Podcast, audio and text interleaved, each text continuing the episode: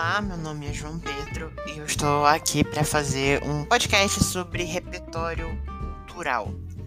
Um, o repertório cultural ele é muito importante para uma redação nota mil ou para uma redação um, que, que é um mês de notas muito altas, já que ele vai ser uma base para uma das opções de argumento que você pode apresentar no seu texto. Um, é, vários tópicos podem ser usados como repertório cultural. Por exemplo, dados estatísticos, pesquisas, fatos comprováveis, é, analogias e comparações, alusões históricas, cenas de filmes, um, ou é, é, frases de personagens marcantes que possam, se você conseguir argumentar bem o suficiente, possam, podem ser usadas como repertório cultural, sociocultural. Um, por um exemplo, aqui eu vou pegar um, um, uma temática saúde. Existe aproximadamente um profissional de saúde especializado para cada 500 pessoas no Brasil, Conselho Federal de Medicina. Eu peguei um, um, texto que é para usar de base, e isso aqui você pode usar como repertório no geral, entende? E você vai se basear para fazer seus textos, entende? Um, a redação do Enem existe uma competência que, que é muito importante, que é essa do repertório cultural. E várias citações, uh, diretas e indiretas, podem ser usadas. E se você utilizar como êxodo, você pode acabar se tornando uma futura Adriane Clara Henrique uma jovem de 18 anos que utilizou o filme Coringa, Joker em inglês, como um repertório cultural na sua redação de, é, nacional do ensino, é, ensino, que é o Enem, em 2020. Uh, ah, o tema foi o estigma das do, uh, o estigma associado às doenças mentais na sociedade brasileira e ela foi uma das 28 pessoas que alcançaram uma nota máxima na dissertação. Na produção, é, na produção Arthur Flex interpreta por Joaquim Phoenix, né, que é o Coringa. Uh, é um jovem comediante da cidade de Gotham, que é da cidade do Batman, que sofre com um problema neuro neurológico cujos principais sintomas são risadas que não podem ser controladas.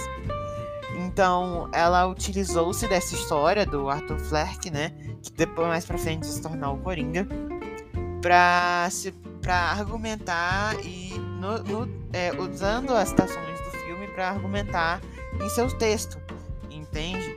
Então, se você conseguir desenvolver bem o suficiente uma citação, ela pode implementar muito o seu texto.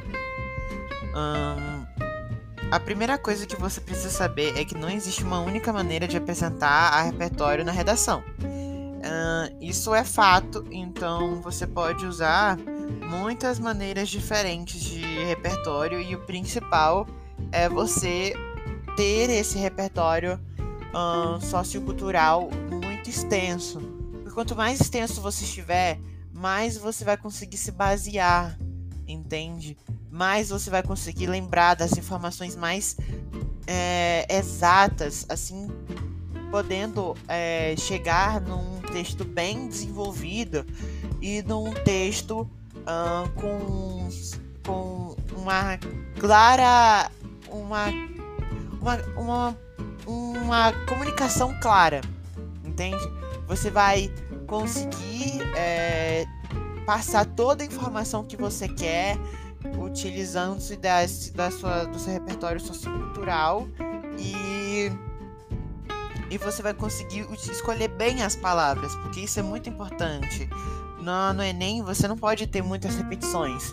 Então, para um texto ficar coeso e, e sem é, perda de nota, você tem que também ter um, um, uma gramática muito extensa.